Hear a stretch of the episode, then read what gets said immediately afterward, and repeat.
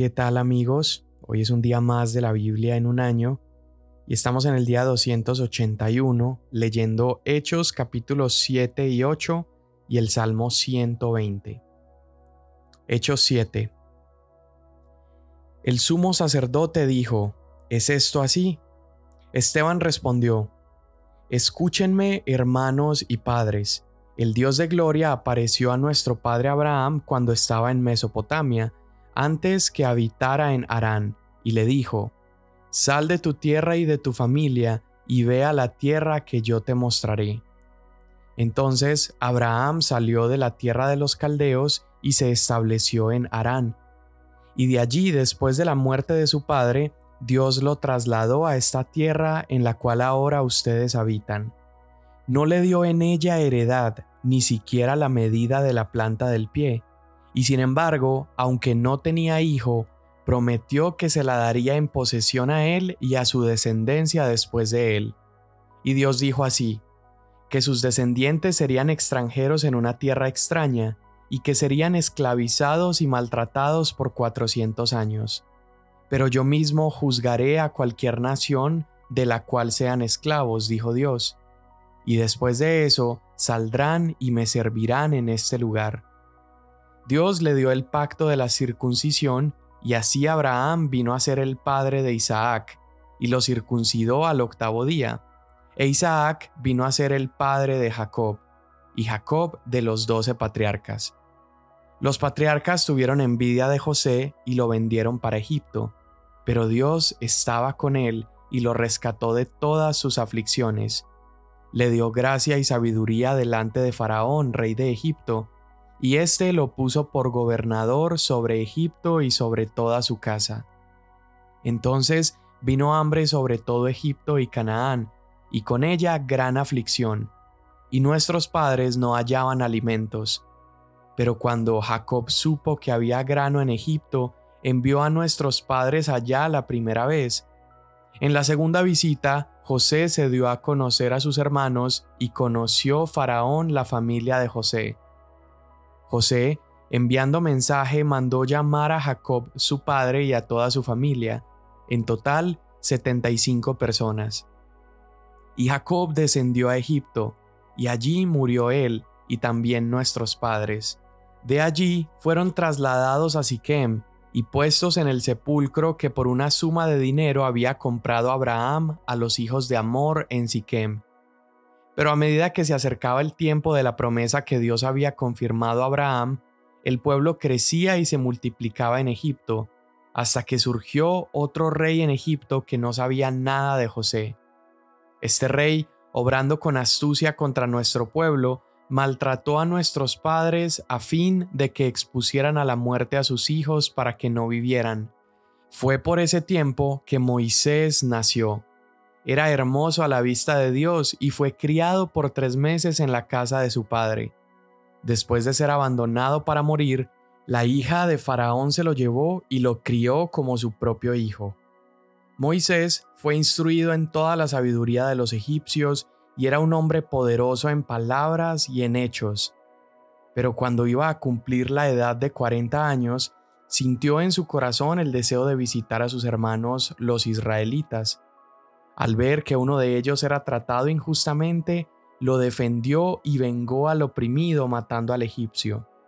Pensaba que sus hermanos entendían que Dios les estaba dando libertad por medio de él, pero ellos no entendieron.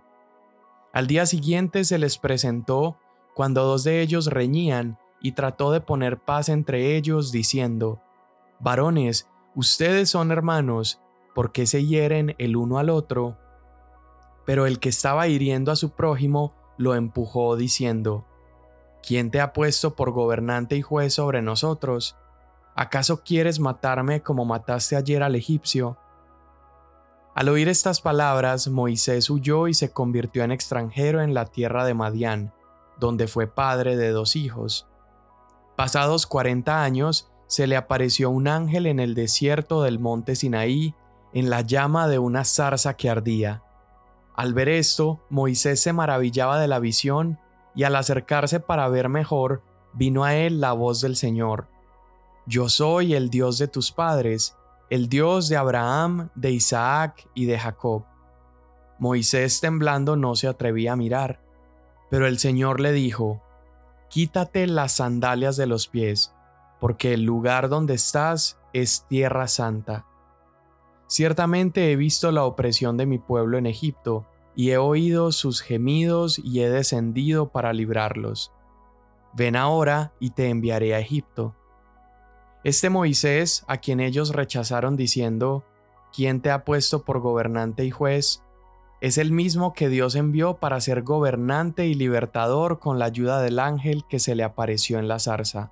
Este hombre los sacó haciendo prodigios y señales en la tierra de Egipto, en el Mar Rojo y en el desierto por cuarenta años. Este es el mismo Moisés que dijo a los israelitas, Dios les levantará un profeta como yo de entre sus hermanos. Este es el que estaba en la congregación en el desierto junto con el ángel que le hablaba en el monte Sinaí y con nuestros padres, y el que recibió palabras de vida para transmitirlas a ustedes, al cual nuestros padres no quisieron obedecer, sino que lo repudiaron y en sus corazones desearon regresar a Egipto, diciendo a Aarón, Haznos dioses que vayan delante de nosotros, porque a este Moisés que nos sacó de la tierra de Egipto no sabemos lo que le haya pasado. En aquellos días hicieron un becerro y ofrecieron sacrificio al ídolo y se regocijaban en las obras de sus manos. Pero Dios se apartó de ellos y los entregó para que sirvieran al ejército del cielo, como está escrito en el libro de los profetas. ¿Acaso fue a mí a quien ofrecieron víctimas y sacrificios en el desierto por cuarenta años, casa de Israel? También llevaron el tabernáculo de Moloc y la estrella del dios Renfán, las imágenes que hicieron para adorarlas. Yo también los deporté más allá de Babilonia Nuestros padres tuvieron el tabernáculo del testimonio en el desierto, tal como le había ordenado que lo hiciera el que habló a Moisés conforme al modelo que había visto. A su vez, habiéndolo recibido, nuestros padres lo introdujeron con Josué al tomar posesión de las naciones que Dios arrojó de delante de nuestros padres hasta los días de David. Y David halló gracia delante de Dios y pidió el favor de hallar una morada para el Dios de Jacob, pero fue Salomón quien le edificó una casa. Sin embargo, el Altísimo no habita en casas hechas por manos de hombres, como dice el profeta. El cielo es mi trono, y la tierra el estrado de mis pies. ¿Qué casa me edificarán? dice el Señor. ¿O cuál es el lugar de mi reposo? ¿No fue mi mano la que hizo todas estas cosas? Ustedes, que son tercos e incircuncisos de corazón y de oídos, resisten siempre al Espíritu Santo. Como hicieron sus padres, así hacen también ustedes. ¿A cuál de los profetas no persiguieron sus padres? Ellos mataron a los que habían anunciado la venida del justo, del cual ahora ustedes se hicieron traidores y asesinos. Ustedes que recibieron la ley por disposición de ángeles y sin embargo no la guardaron. Al oír esto, se sintieron profundamente ofendidos y crujían los dientes contra él. Pero Esteban, lleno del Espíritu Santo, fijó los ojos en el cielo, vio la gloria de Dios y a Jesús de pie a la diestra de Dios, y dijo, Veo los cielos abiertos y al Hijo del Hombre de pie a la diestra de Dios. Entonces ellos gritaron a gran voz, y tapándose los oídos se lanzaron a una contra él. Echándolo fuera de la ciudad, comenzaron a apedrearlo, y los testigos pusieron sus mantos a los pies de un joven llamado Saulo. Y mientras lo apedreaban, Esteban invocaba al Señor y decía, Señor Jesús, recibe mi espíritu. Cayendo de rodillas, clamó en alta voz, Señor, no les tomes en cuenta este pecado. Habiendo dicho esto, durmió. Y Saulo estaba de completo acuerdo con ellos en su muerte. En aquel día se desató una gran persecución en contra de la iglesia en Jerusalén, y todos fueron esparcidos por las regiones de Judea y Samaria, excepto los apóstoles. Algunos hombres piadosos sepultaron a Esteban y lloraron a gran voz por él, pero Saulo hacía estragos en la iglesia, entrando de casa en casa y arrastrando a hombres y mujeres, los echaba en la cárcel. Así que los que habían sido esparcidos iban predicando la palabra. Felipe, descendiendo a la ciudad de Samaria, les predicaba a Cristo, y las multitudes unánimes prestaban atención a lo que Felipe decía, al oír y ver las señales que hacía. Porque de muchos que tenían espíritus inmundos, estos salían de ellos gritando a gran voz, y muchos que habían sido paralíticos y cojos eran sanados. Y había gran regocijo en aquella ciudad. Hacía tiempo que cierto hombre llamado Simón estaba ejerciendo la magia en la ciudad y asombrando a la gente de Samaria pretendiendo ser un gran personaje.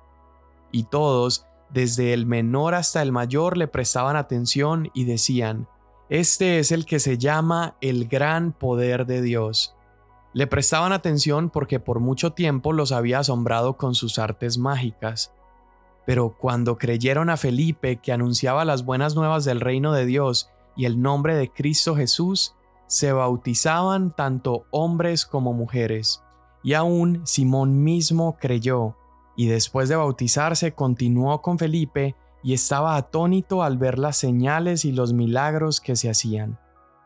Cuando los apóstoles que estaban en Jerusalén oyeron que Samaria había recibido la palabra de Dios, les enviaron a Pedro y a Juan, quienes descendieron y oraron por ellos para que recibieran el Espíritu Santo porque todavía no había descendido el Espíritu Santo sobre ninguno de ellos, solo habían sido bautizados en el nombre del Señor Jesús.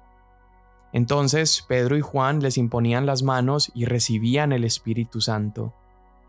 Cuando Simón vio que el Espíritu se daba por la imposición de las manos de los apóstoles, les ofreció dinero y les dijo, Denme también a mí esta autoridad, de manera que todo aquel sobre quien ponga mis manos reciba el Espíritu Santo. Entonces Pedro le contestó, Que tu plata perezca contigo, porque pensaste que podías obtener el don de Dios con dinero. No tienes parte ni suerte en este asunto, porque tu corazón no es recto delante de Dios. Por tanto, arrepiéntete de esta tu maldad y ruega al Señor que si es posible se te perdone el intento de tu corazón. Porque veo que estás en hiel de amargura y en cadena de iniquidad. Pero Simón respondió, Rueguen ustedes al Señor por mí, para que no me sobrevenga nada de lo que han dicho. Y ellos, después de haber testificado solemnemente y hablado la palabra del Señor, iniciaron el regreso a Jerusalén, anunciando el Evangelio en muchas aldeas de los samaritanos. Un ángel del Señor le dijo a Felipe, Levántate y ve hacia el sur, al camino que desciende de Jerusalén a Gaza este es un camino desierto. Él se levantó y fue, y había un eunuco etíope, alto oficial de Candace, reina de los etíopes, el cual estaba encargado de todos sus tesoros, que había venido a Jerusalén para adorar. Regresaba a su país sentado en su carruaje y leía al profeta Isaías. Y el Espíritu dijo a Felipe, Ve y júntate a ese carruaje. Cuando Felipe se acercó corriendo, le oyó leer al profeta Isaías y le preguntó, ¿Entiende usted lo que lee? El eunuco le respondió, ¿Cómo podré, a menos que alguien me guíe? E invitó a Felipe a que subiera y se sentara con él. El pasaje de la escritura que estaba leyendo era este. Como oveja fue llevado al matadero, y como cordero mudo delante del que lo trasquila no abre él su boca, en su humillación no se le hizo justicia. ¿Quién contará su generación? Porque su vida es quitada de la tierra. El eunuco le dijo a Felipe, Le ruego que me diga, ¿de quién dice esto el profeta? ¿De sí mismo o de algún otro? Entonces Felipe, comenzando con este pasaje de la Escritura, le anunció el Evangelio de Jesús. Yendo por el camino, llegaron a un lugar donde había agua, y el eunuco dijo, Ahí hay agua, ¿qué impide que yo sea bautizado? Y Felipe le dijo, Si usted cree con todo su corazón, puede. Creo que Jesucristo es el Hijo de Dios, respondió el eunuco, y mandó parar el carruaje. Ambos descendieron al agua y Felipe lo bautizó. Al salir ellos del agua, el Espíritu del Señor arrebató a Felipe y no lo vio más el eunuco, que continuó su camino gozoso. Pero Felipe se encontró en Azoto, y por donde pasaba anunciaba el Evangelio en todas las ciudades hasta que llegó a Cesarea. Salmo 120 En mi angustia clamé al Señor y Él me respondió. Libra mi alma, Señor, de labios mentirosos y de lengua engañosa. ¿Qué te dará y qué te añadirá, oh lengua engañosa? Agudas flechas de guerrero con brasas de enebro. Ay de mí, porque soy peregrino en Mesec y habito entre las tiendas de Cedar. Demasiado tiempo ha morado mi alma con los que odian la paz. Yo amo la paz, pero cuando hablo, ellos están por la guerra. Amén. Bueno, en la lectura anterior nos habíamos quedado con la historia de Esteban, que era uno de estos líderes escogidos por la iglesia para servir las mesas, pero estaba lleno del Espíritu Santo, lleno de sabiduría, y sin duda Dios lo estaba usando para anunciar el Evangelio. Y aquí lo han capturado porque hace muchas señales, eh, prodigios. Y aquí en el momento cuando lo tienen capturado alrededor de él están muchos líderes religiosos, personas que conocen la ley y lo empiezan a acusar de que él ha estado blasfemando acerca del templo y un montón de cosas.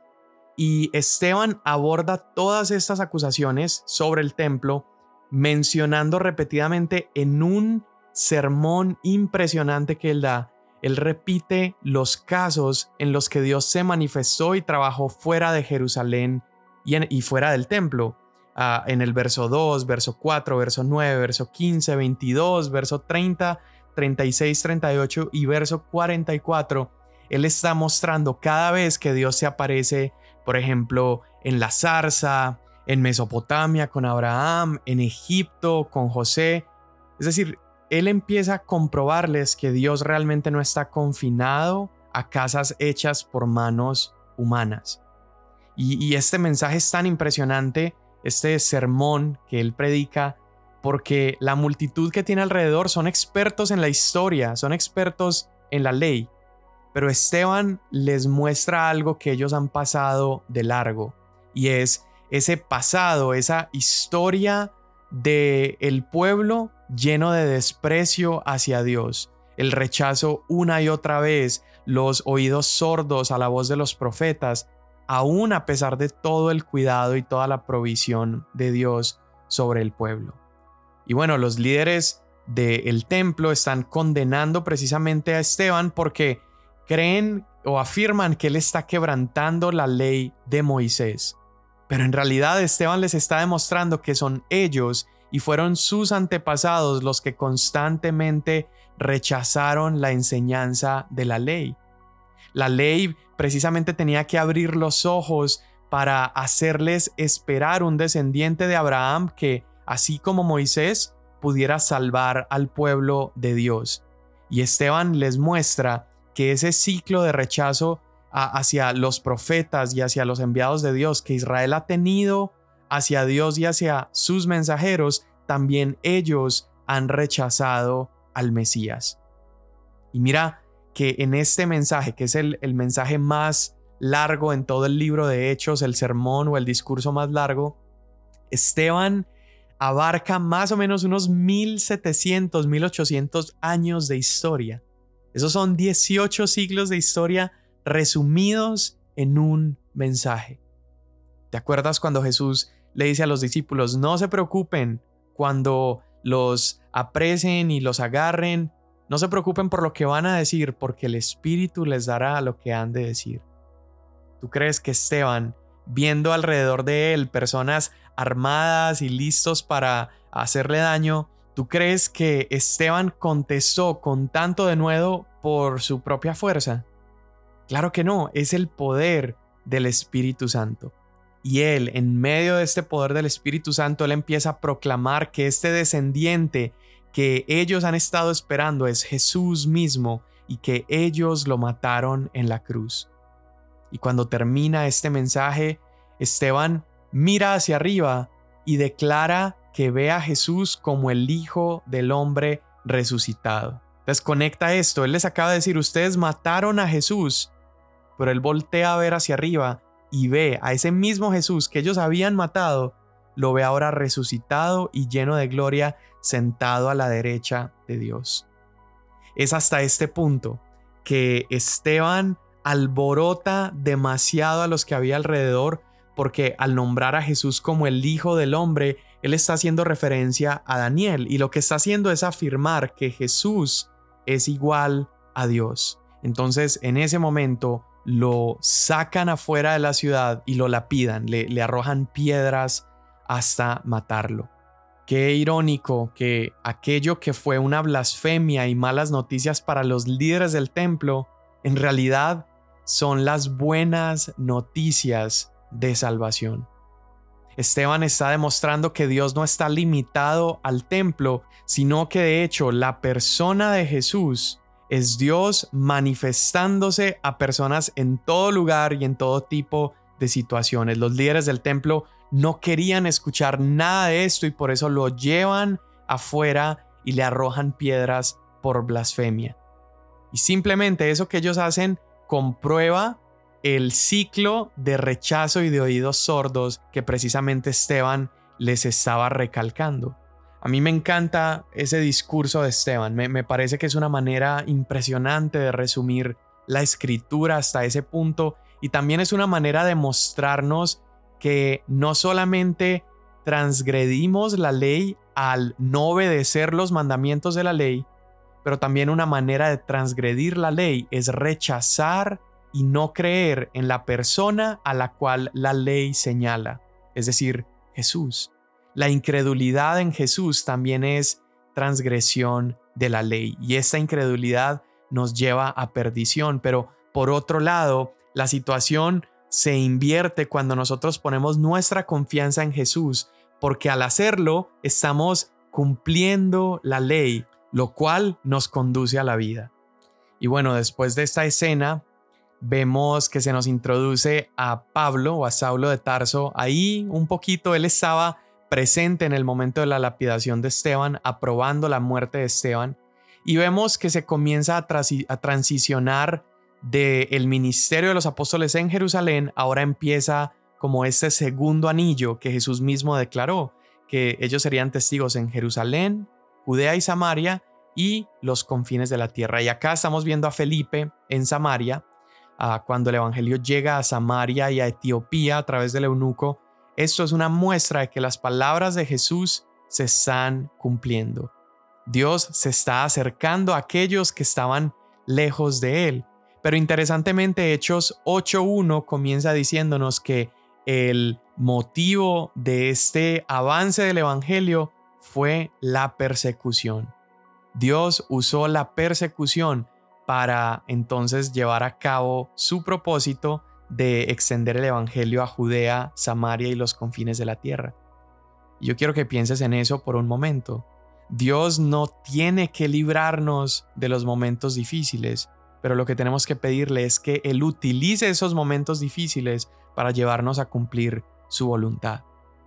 Y aquí, Felipe en Samaria, está la, historia de Simón el mago, la cual nos muestra el poder del Evangelio. Simón era un hechicero que era literalmente adorado como a Dios por sus señales.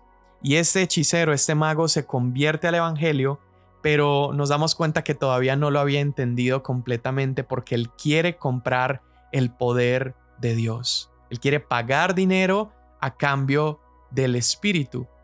Y esta historia está ahí para mostrarnos lo hermoso que es el Evangelio, porque las mejores noticias del Evangelio es que el Evangelio es gratuito. El Evangelio no se puede comprar, no es a cambio de dinero, no es a cambio de acciones, no es a cambio de algo que yo pueda hacer.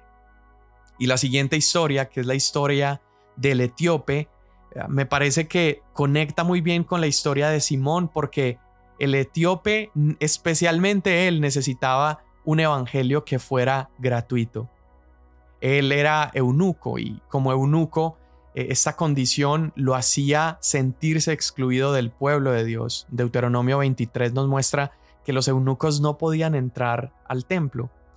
Y él está en Jerusalén durante esos días porque quería participar en la Pascua. Él viaja desde África hasta Jerusalén para participar de la Pascua, mostrando este esfuerzo que él hace por querer ganarse o por querer comprar su acercamiento a Dios, aun a pesar de que no podía entrar al templo.